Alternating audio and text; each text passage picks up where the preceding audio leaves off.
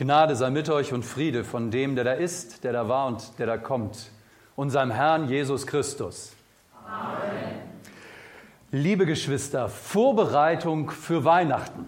Ich weiß nicht, ob ihr damit schon angefangen habt. Ich meine, ich liebe die Adventszeit, wenn die Kerzen brennen und wenn die Häuser geschmückt sind, wenn man über Weihnachtsmärkte schleichen kann und wenn die Beleuchtung überall zu sehen ist.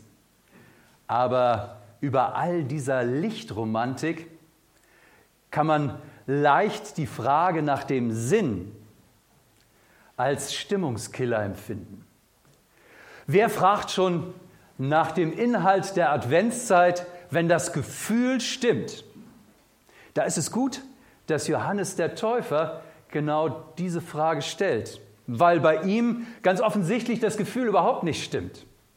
Er ist im Gefängnis.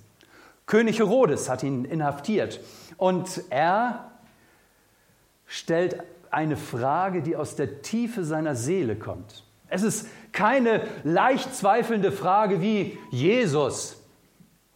Du hast mit fünf Broten und zwei Fischen 5000 Menschen satt gemacht. Wie hast du das bloß hingekriegt? Oder Jesus, ich habe gehört von Lazarus, der von den Toten auferweckt wurde. Wie kann sowas funktionieren? Das sind Zweifel, die gerne mal diskutieren.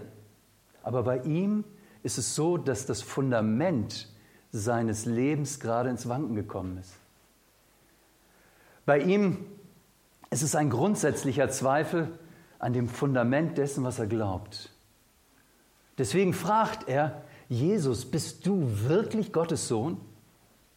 Bist du wirklich der Messias?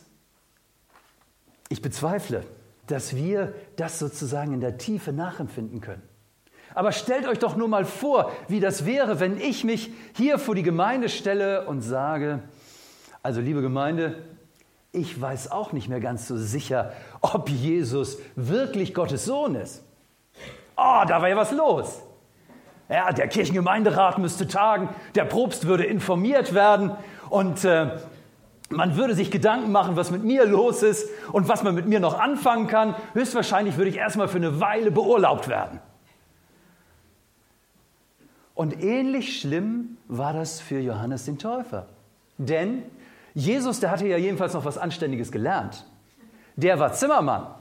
Aber bei Johannes dem Täufer war das seine einzige Lebensberufung, allen zu sagen, dass Jesus der Messias ist dass sie ihn erwarten sollen, dass sie sich für ihn vorbereiten sollen.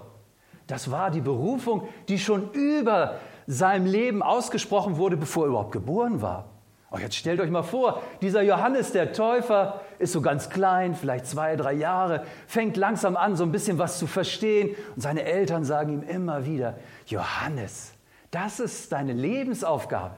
Dafür lebst du. Wenn du einmal groß bist, dann wirst du allen Leuten erzählen, dass Jesus der Messias ist. Du bist der Vorbereiter des Sohnes Gottes.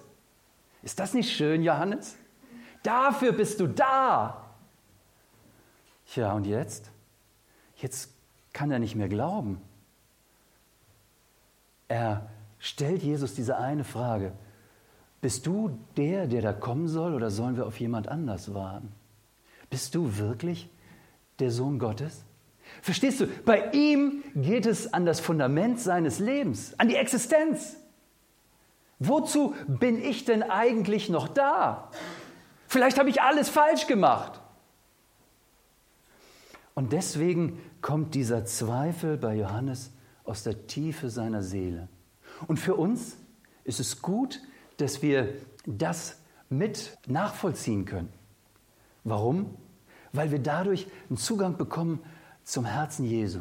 Weil wir bei allem Weihnachtsflitter, der so langsam in der Luft ist, weil wir darüber sehen, worum es Jesus geht. Und weil wir sehen, dass ganz offensichtlich Zweifel selbst bewährte Boten Gottes ergreifen. Das heißt, äh, wenn man die Bibel ernst nimmt, und das, was sie uns zumutet, dann kann man sie nicht hinnehmen wie die Märchen der Gebrüder Grimm und sagen, ja, ja, das wird schon so gewesen sein. Nein, es geht um mein Leben. Es geht um meinen Glauben. Und das ist sozusagen das Tiefste, was es in meinem Leben gibt. Versteht ihr, deswegen ist der Zweifel von Johannes dem Täufer nicht so einfach dahergesprochen, sondern er kommt aus der Tiefe seiner Seele. Bei dem Glauben geht es immer um die grundlegenden Fragen meines Lebens. Ich habe das Gefühl, für manche Leute ist Weihnachten deswegen so nett und so kuschelig und das christliche Fest, dem man sich am, nächsten, am ehesten nähert, weil sie sagen, ja, dieser Jesus da in der Krippe, der Kleine, der stellt so wenig Fragen, der ist so süß, der ist so nett. Aber ich glaube, dass das nur sehr oberflächlich ist, denn selbst bei diesem kleinen süßen Jesus entwickeln sich Fragen, die unser Fundament betreffen. Zum Beispiel, darf ich dich das mal fragen, glaubst du, dass dieser Jesus, der da in der Krippe liegt, dass das Gott ist, der Mensch wird? So wird uns das mitgeteilt. Das ist Gott, der Mensch wird. Und darf ich das noch ein bisschen mehr zuspitzen? Dieser Jesus, der da Gott ist, der Mensch wird, glaubst du, dass an dem sich entscheidet, ob du einmal verloren gehst oder nicht? Also ich hoffe, dass jetzt bei dir ein Sturm in deiner Seele beginnt zu wehen. Das sind keine leichten Fragen, sondern es geht um die Fundamente. Beim Glauben geht es immer um die Fundamente unseres Lebens. Vielleicht hast du dich noch nie gefragt, warum du eigentlich glaubst. Warum es dir so gut geht und du nicht tausend Kilometer weiter östlich geboren wurdest, wo ein ganz anderes Regime dafür gesorgt hat, dass nur wenige Menschen von Jesus überhaupt gehört haben. Oder warum du in einer christlichen Familie groß geworden bist, in der du von Jesus gehört hast. Hast du dich schon mal gefragt, warum du so viel Glück hast, dass du glaubst? Ich meine, das lässt uns doch die Frage stellen nach der Liebe Gottes und nach den Menschen, die nicht glauben. Wie ist denn das? Oder wir glauben als Christen, dass äh, Jesus Menschen vom Tod auferweckt. Ihr Lieben, und dann sitzt du im Wohnzimmer einer Familie, die ihren Familienvater mit Ende 30 beim Unfall verloren hat. Und dann sitzen dir da gegenüber die Ehefrau und die vier Kinder. Und was tust du? Du betest und sagst, bitte Herr, nur dieses eine Mal, lass diesen Vater wieder lebendig werden. Und eben gerade jetzt passiert es nicht. Und dann sitzt du da und denkst, ob ich vielleicht bisher zu vollmundig davon gesprochen habe, dass Jesus dem Tod alle Macht genommen hat? Ob ich da zu oberflächlich war? Versteht ihr, dass wir diese Fragen stellen, dass Johannes diese Fragen stellt, das hat mit Weihnachten zu tun. Nämlich deshalb, weil Jesus nicht in eine heile Welt gekommen ist, wo alles völlig okay ist, sondern weil er in eine Welt kommt, die kaputt ist, in eine Welt, die zerrissen ist.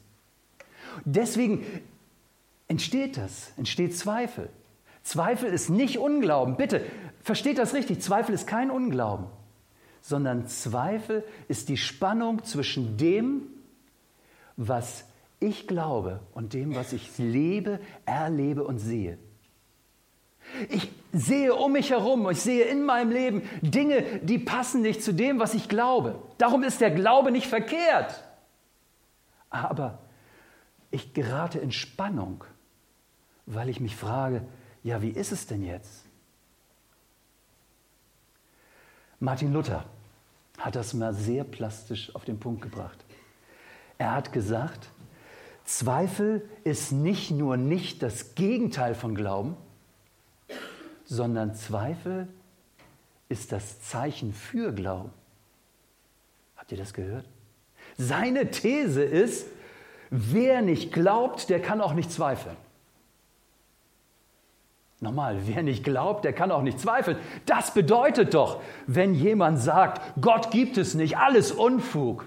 Ach, dieses religiöse Gerede dann ist er vielleicht oberflächlich. Vielleicht ist er auch ein Dummschwätzer. Vielleicht ist er auch ungläubig. Aber auf jeden Fall ist er kein Zweifler. Denn ein Zweifler ist einer, der an sich glaubt und in dieser einen Frage am Ringen ist mit seinem Gott, am Ringen ist mit dem Gott, dem er vertrauen möchte. Ich möchte das mal ein Bild fassen, das so ein bisschen mehr nach Urlaub riecht. Stellt euch vor, ihr seid in St. Peter-Ording, habt eine Luftmatratze dabei und legt euch auf diese Luftmatratze, die Sonne scheint, euch auf den Bauch und äh, ihr schlummert ein. Und dann greift die Strömung, die es vor St. Peter gibt, nach eurer Luftmatratze. Ihr bekommt das gar nicht mit. Ihr liegt da wie in Abrahams Schoß und, und ruht in ganz tiefem Frieden. Und irgendwann wacht ihr auf und ihr schippert gerade an Helgoland vorbei mit starkem Kurs auf Großbritannien. Und ihr sagt, was ist mit mir denn passiert? Ja, da hatte ich eine Strömung ergriffen. Nicht im Bild gesprochen, die Strömung des Unglaubens. Und die hat dich getrieben und du landest, wo du landest.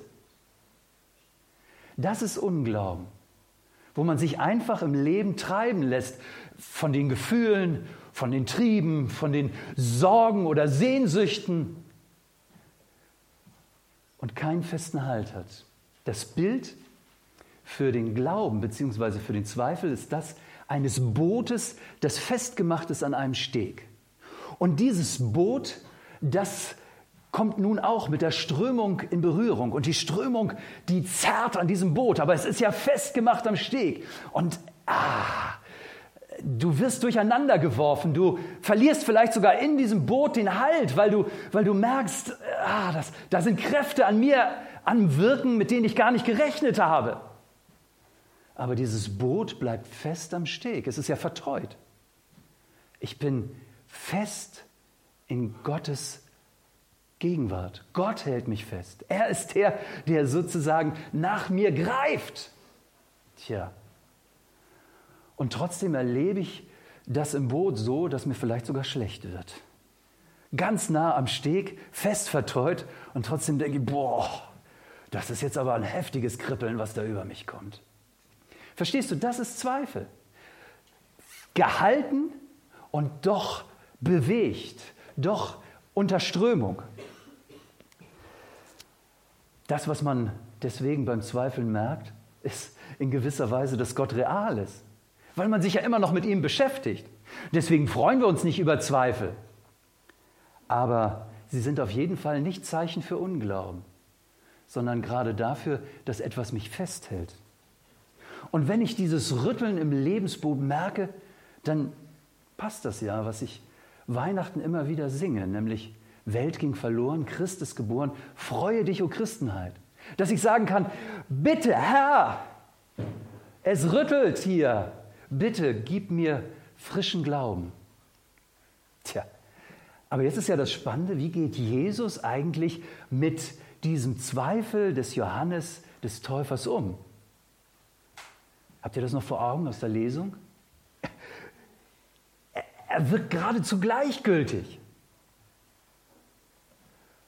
Er hört, was die Jünger des Johannes ihm mitteilen und er zuckt nicht mit der Wimper, sondern er sagt fast regungslos, ach sagt ihm doch, was ihr seht und hört. Blinde sehen, Lahme gehen, Aussätzige werden rein, Taube hören, Tote stehen auf und Armen wird das Evangelium verkündigt.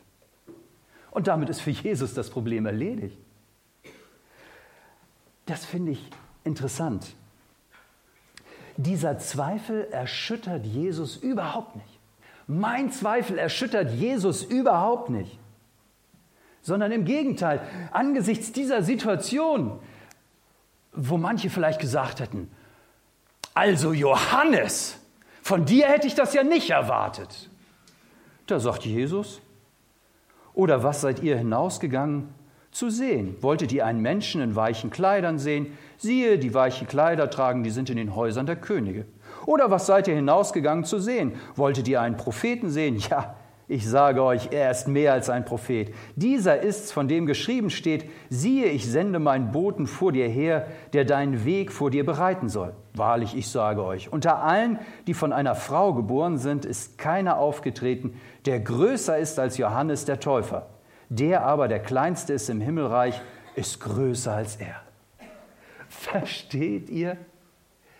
Jesus bestätigt die Berufung von Johannes. Er sagt nicht, naja, ich werde mich schon darum kümmern, den Johannes kriege ich irgendwie auch noch in den Himmel. Oder, also bei dem, was ich jetzt gerade höre, ich weiß nicht, ob wir das noch schaffen. Vielleicht ist er auch verloren. Sondern Jesus sagt, hört weiter diesem Johannes zu. Er ist Gottes Prophet, er ist mein Prophet, bitteschön. Das ist seine Berufung. Und Gott zieht seine Hand von diesem Johannes nicht ab und ich auch nicht. Im Gegenteil, dazu ist er berufen, dazu soll er leben. Ist das nicht schön, dass Jesus unseren Zweifel aushält? Wisst ihr, Martin Luther, den ich vorhin schon mal zitiert habe, der hat gesagt, Zweifel ist wichtig. Und ich glaube, das sieht Johann, äh, Jesus bei Johannes hier auch. Unser Zweifel ist wichtig. Ja, warum denn? Warum sollte Zweifel wichtig sein? Der ist doch nur lästig. Martin Luther sagt, er ist deswegen wichtig, weil er unseren Glauben reinigt, weil er unseren Glauben, der abgestanden ist und routiniert ist, weil er ihn filtert. Ich bin sozusagen unter dem Zweifel gezwungen, zu Jesus zu gehen und zu sagen, Jesus, bitte schenk mir neuen, frischen Glauben. So wie Johannes. Der Zweifel filtert mein Glauben von allem frommen Gesülze. All das, was ich mir über die Jahre angeeignet habe und was ich für richtig halte, aber was eigentlich gar nichts mehr mit der Beziehung zu Jesus zu tun hat. Das wird gefiltert und Martin Luther sagt, dafür ist Zweifel wichtig.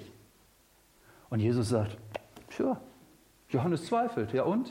Das ist doch gut für seinen Glauben. Dann geht er doch mal wieder ins frische Leben hinein. Dann sucht er doch den lebendigen Gott. Müssen wir also jetzt in der Vorweihnachtszeit, wenn wir uns auf Weihnachten vorbereiten, mal so richtig zweifeln? Statt eines Grundkurses des Glaubens einen echten Zweifelskurs machen? Zweifel für Anfänger und Fortgeschrittene? Zweifel ist ja nicht verfügbar, der kommt ja über uns, ohne dass wir ihn uns sozusagen ausgesucht haben. Das geht also nicht. Aber ich möchte euch gleichwohl zu einem Weihnachtsexperiment einladen. Von heute bis zum 6. Januar sind noch 24 Tage. Und äh, in dieser Zeit lade ich euch ein, jeden Tag ein Kapitel im Lukasevangelium zu lesen. Und darüber einen Augenblick nachzudenken. Ich mache das schon seit Jahren in der Adventszeit. Und meine Beobachtung ist, dass mir auch da ein frischer Glaube geschenkt wird. Weil ich plötzlich Jesus anders entdecke, neu, völlig überraschend und denke, boah, das ist ja spannend. Das ist mein Jesus. Danke, Jesus. Vielleicht ist das eine Möglichkeit. Wir kommen zum letzten, zur letzten Beobachtung bei Johannes dem Täufer. Ach, der Johannes der Täufer, der ist sehr beispielhaft. Wisst ihr, er geht nicht zu seinen Jüngern und sagt, also Mensch, Leute, in der Auslegung von Jesaja 53 habe ich mich leider geirrt. Tut mir leid. Ich bin eben auch nur ein schwacher Theologe. Ich habe mein Handwerk zwar gelernt, aber das ist daneben gegangen. Tut mir leid, dass ich so weit den Mund aufgemacht habe. Sondern Johannes, der schickt seine Jünger, weil er ja selbst im Gefängnis ist, zu Jesus. Und das klingt erst völlig verrückt. Johannes schickt, obwohl er an Jesus gerade zweifelt, seine Jünger zu dem Jesus, an dem er zweifelt. Aber das ist genau das Paradox des Glaubens dass das erst verrückt klingt, aber dass es vom Glauben her Sinn macht. Zum Beispiel sagt Paulus, ihr seid mit Christus gestorben, also sterbt. Und jetzt sagt Johannes der Täufer, ich habe Zweifel, also gehe ich zu Jesus, an dem ich zweifle. Bitte? Ja, das ist doch das, was alleine nur Sinn macht. Warum? Weil ich äh, bei diesem Jesus finde, dass er meinen Zweifel löst.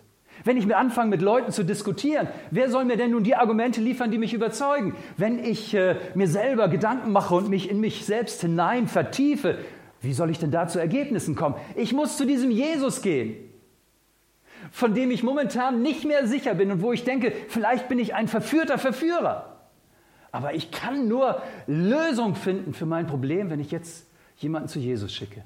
Und wisst ihr, dann hat er in seinem Jüngerkreis eine Kultur des Tragens. Er geht zu seinen Jüngern und die tragen diese Frage zu Jesus. Und wisst ihr, ich glaube, wir brauchen auch eine Kultur des Tragens im Zweifel. Es muss eigentlich bei uns genauso möglich sein, dass wenn wir zweifeln, wenn wir zum Beispiel sagen, ach das mit der Jungfrauengeburt, das kann ich mir nicht vorstellen, dass wir das in unserem Kreis äußern. Und dass die Geschwister dann nicht sagen, Hä?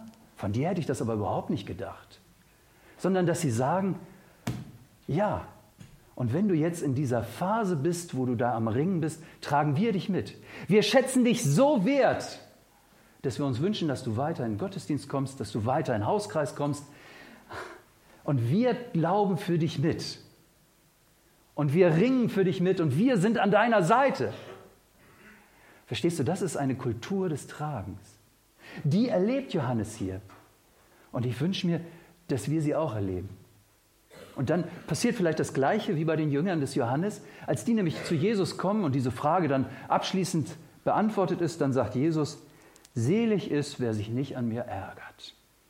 Das heißt, Johannes, du bist selig, wenn du deinen Zweifel zu mir bringst, wenn wir gemeinsam an diesem Zweifel arbeiten können, wenn ich mich um deinen Zweifel kümmern darf, aber bitte, wenn du dich auch nicht in deinen Zweifel verlierst.